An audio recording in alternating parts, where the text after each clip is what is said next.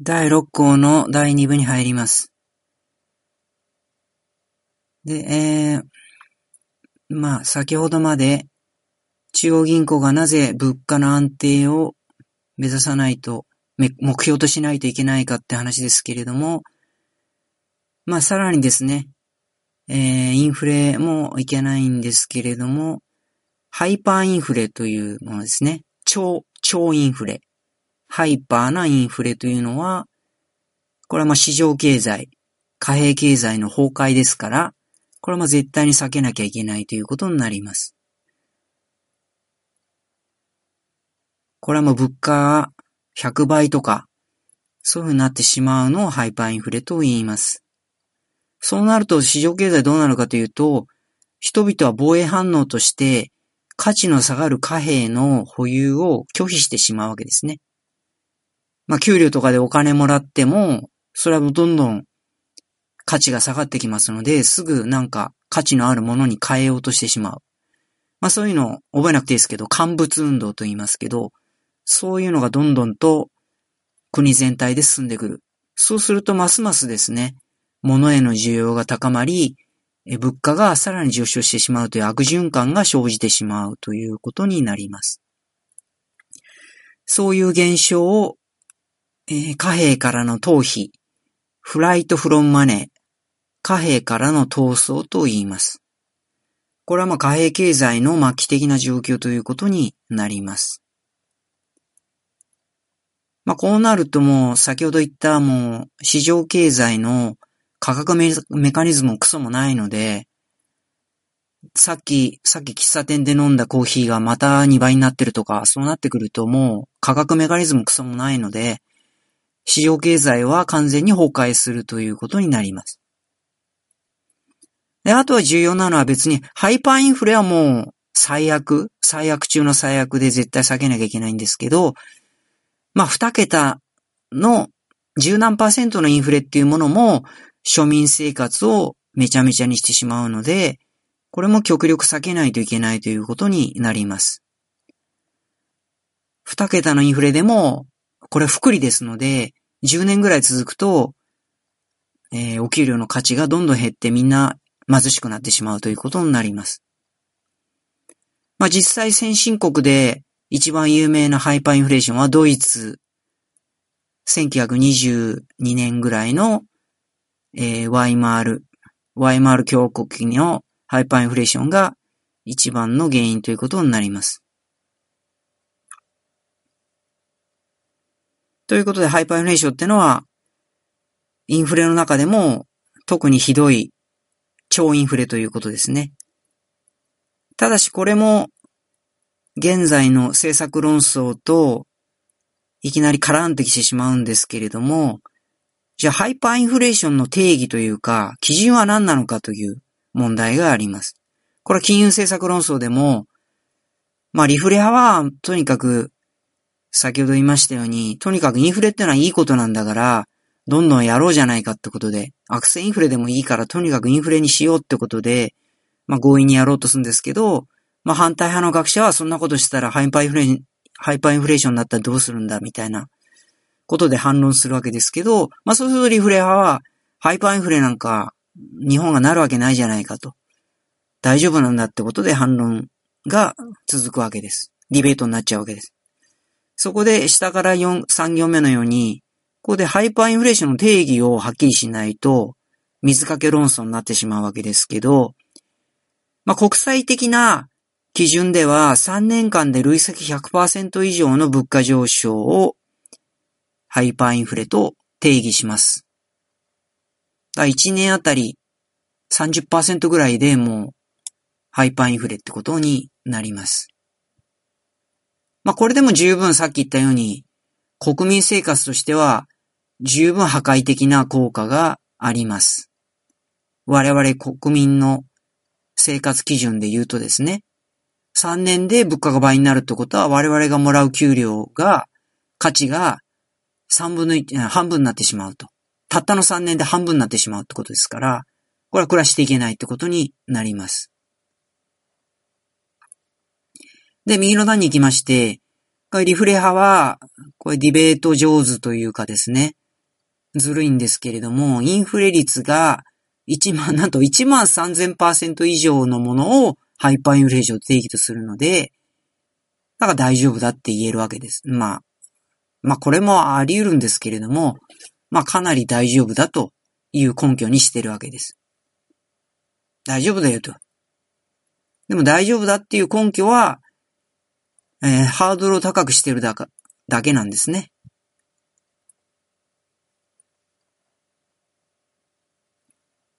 まあこれはちょっと議論として、あのー、インチキです。例えば、あのー、高血圧の定義をですね、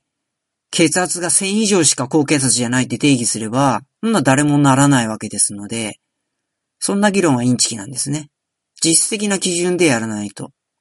ダメです。あとは国民生活を基準にしなきゃダメです。別にハイパーインフレにな、ならなくても、リフレ派の意味で1万3000%にならなくても、物価が倍になったところで、我々も暮らしていけないわけですから、そういうことは起こっちゃいけないってことになります。あとはまあハイパーインフレっていうのは結構、えー、世界のどこかでどんどん起こってます。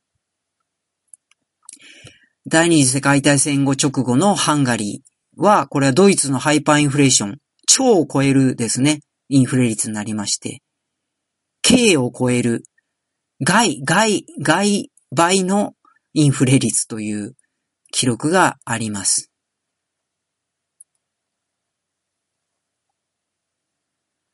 まあ、リフレ派なんかは、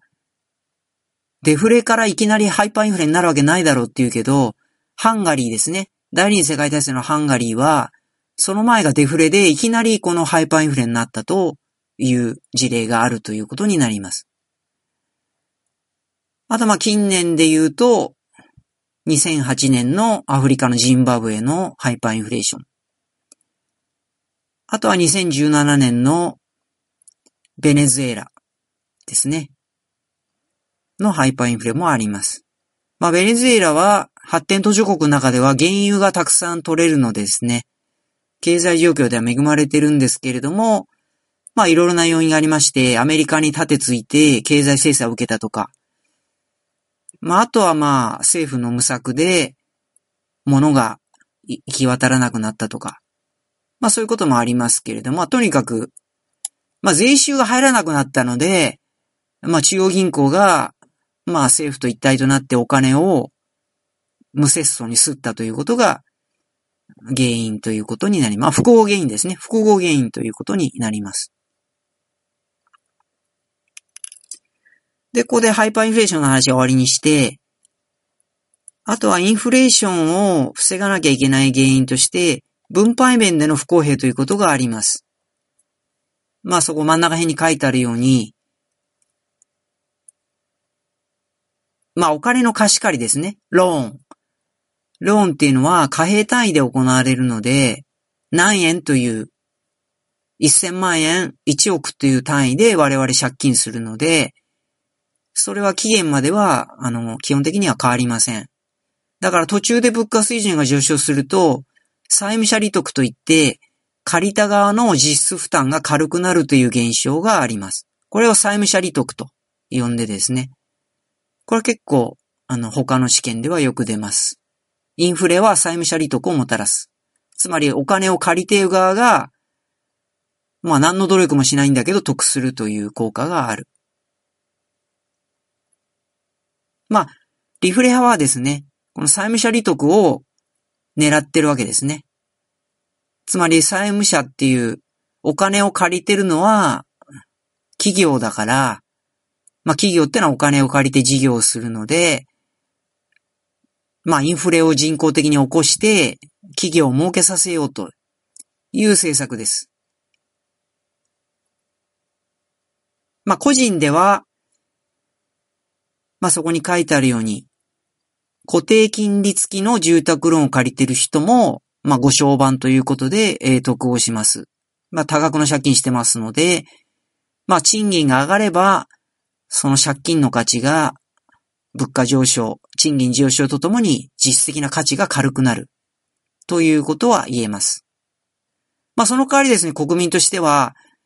貯蓄を持ってる人とか金融資産を持ってる人は、さっき言ったようにインフレで価値が減りますので、その分損と、インフレで損するということになります。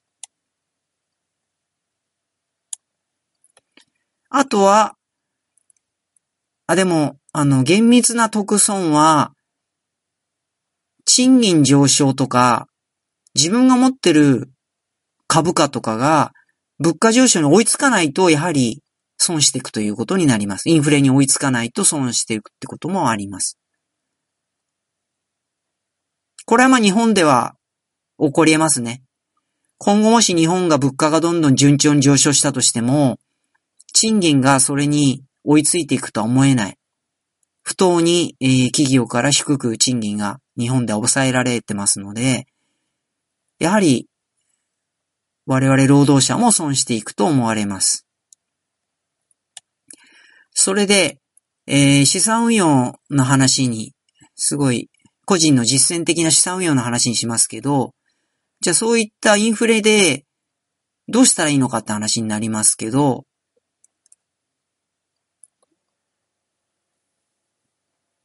まあ、ここに罠があるってことですね。まあ、個人としてどうしたらいいのかってことになりますと、まあ、一般で株式とか不動産業者は、インフレに負けないようにですね、えー、株や不動産を買いましょうと。そうすればインフレ対策になりますよと。なぜなら、さっきも言いましたけど、まあ彼らが言うことにはインフレってことは、好景気ってことですから、インフレや不動産も、まあ、比例して上がるので、その分で、えー、損しないですよ、ということで、あの、進めていくんですけど、これはもう悪いマーケティングの典型でして、そうとは限らないってことですね。そうならない可能性が高いってことです。株や不動産を買ってもインフレ対策にはならない可能性が実際には高いということです。先ほど言ったように、インフレっていうのはイコール好景気ではありません。実際に1970年代から80年代のようにスタグフレーション、アメリカのスタグフレーションではインフレなのに不況ですから企業の収益が伸びない。したがって、えー、株式ってのは将来の企業の収益の合計が株価になるわけですから、企業の収益が伸びないわけですから、いくらインフレになっても株価も上がりません。あと住宅も、住居用住宅はアメリカでは実際に上がらなかったんですね。インフレに対して。不景気ですので、あの、個人はどんどん貧しくなるので、あんま高い家買えないので、ってことになると、あの株や家を買ってもですね、必ずしもインフレ回避になるとは限りません。それは業者は売って手数料儲けたいからは、生やしますけれども、そんな保証はないわけで、その辺よく、あの、勉強分析して、あの、資産運用しないと、そんな簡単にインフレヘッジはできません。で、その、プロの学者の研究によると、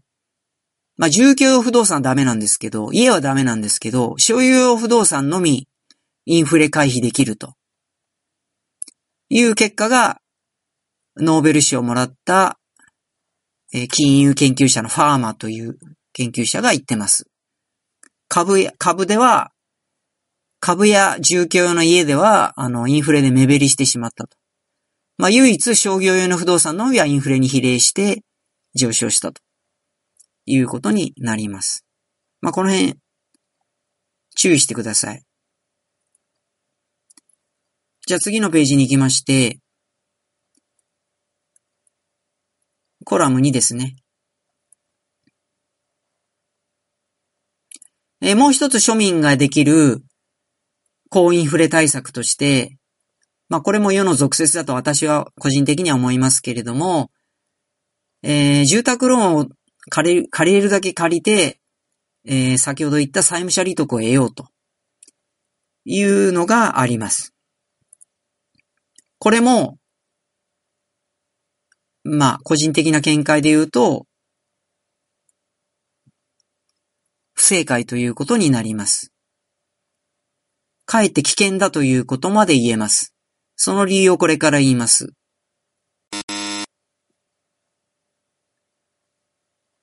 まあ、固定金利で借りて、固定金利で住宅ローンを借りれるだけ借りて、まあ、そこで、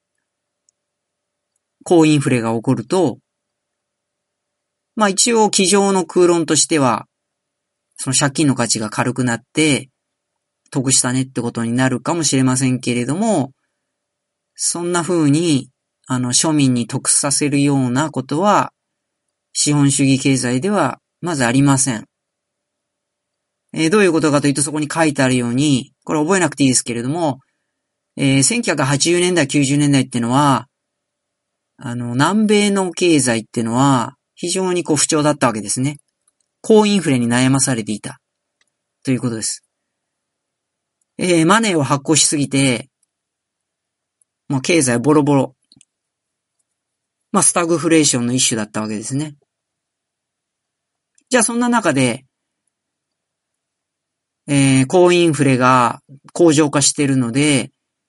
じゃあ個人として対策として、住宅ローンを目いっぱい借りれば得するからいいじゃないかっていうことになりますけど、まずは、変動金利ローンを借りてる場合、あ、日本でも変動金利ローンで借りてる人多いですけど、変動金利で高インフレになった場合、あ、これも事業で後でやりますけど、えー、インフレになるとフィッシャー効果っていうのが働いて、金利も上昇しますので、住宅ローンの金利は変動金利だと市場金利に連動して、どんどん金利が上がってきますので、これは爆死ということになります。変動金利ローン借りてて高インフレになったら、これはもう経済内メカニズムとして爆死ということになります。債務者利得は得られません。債務者利得が得られる前に破産です。住宅ローン払えなくなって、銀行から差し押さえということになります。なぜ金利が爆破、金利がすごく上昇してしまうと、住宅ローンの支払いが毎月倍になるとかなっちゃうと、まあ払えませんよね、みんな。変動金利だとそうなっちゃうも文句言えないわけですよ。じゃあ固定金利だとどうなるかと。固定金利で借りてれば大丈夫じゃないかっていう。まあこの辺は微妙でですね。まあ多少のインフレなら耐えられると思いますけれども、あのやはり非常な高インフレが続いた場合、その固定、固定ローンで債務者利得が大量に発生した場合、じゃあ貸してる銀行ってのは、債務者利得の裏側で大損なわけですよ。ローン返してもらっても実質的な足しにならないと。どんどん元本割れてしまうと。そうなってしまうと、銀行がどんどん破綻してしまうと。いうことになります。そうなると政府としては、銀行が潰れるのを助けるか、借金で儲けようとする庶民をそのままにするか、どっちかっていう選択を取られますけれども、これはまあ銀行を取りますね、普通政府だと。なので銀行に特性例を出します。では、ブラジルでは実際どういうことが起こったかっていうと、えー、金利をインフレ調整ということをして、固定金利で借りてる人も銀行が潰れちゃうので、インフレ実勢に合わせて、もっと、あの、ローン、あの、ローンの支払いを毎月増やせと。過去に遡って増やせという、インデクゼーションということを行ったわけです。それでですね、あの、ブラジルでは、中産階級がどんどん破綻しちゃったんですね。真面目に家買った人たちは、あの、ローンに、ローンがそういうインフレ調整されたもんでみんな払えなくなって、家が買えなくなっちゃったんですね。これはブラジル経済の長期低迷の原因となっています。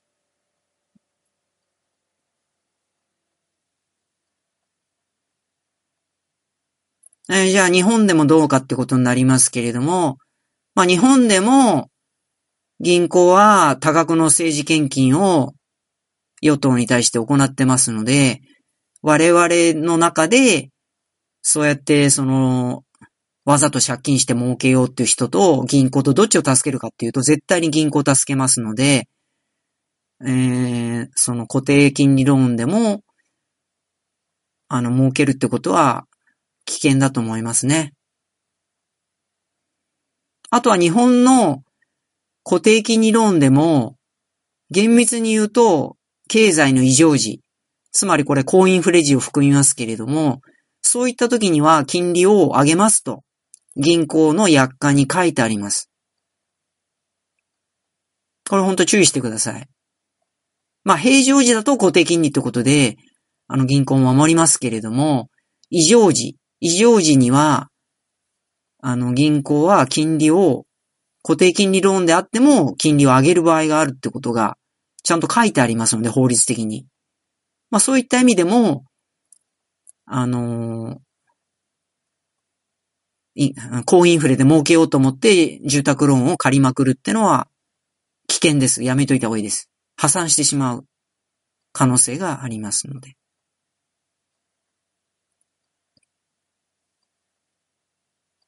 ということで、まあ、インフレ、デフレ、ハイパーインフレは論外ということで、非常に良くないということで、えー、中央銀行は第一目標として物価水準を安定化させているということになります。次に、あ、じゃあここで一旦切りたいと思います。じゃあ実際の物価ってのはどうやって測ってるのかという話を次の部でやりたいと思います。この音声ファイルはオトロジックの音素材を利用しました。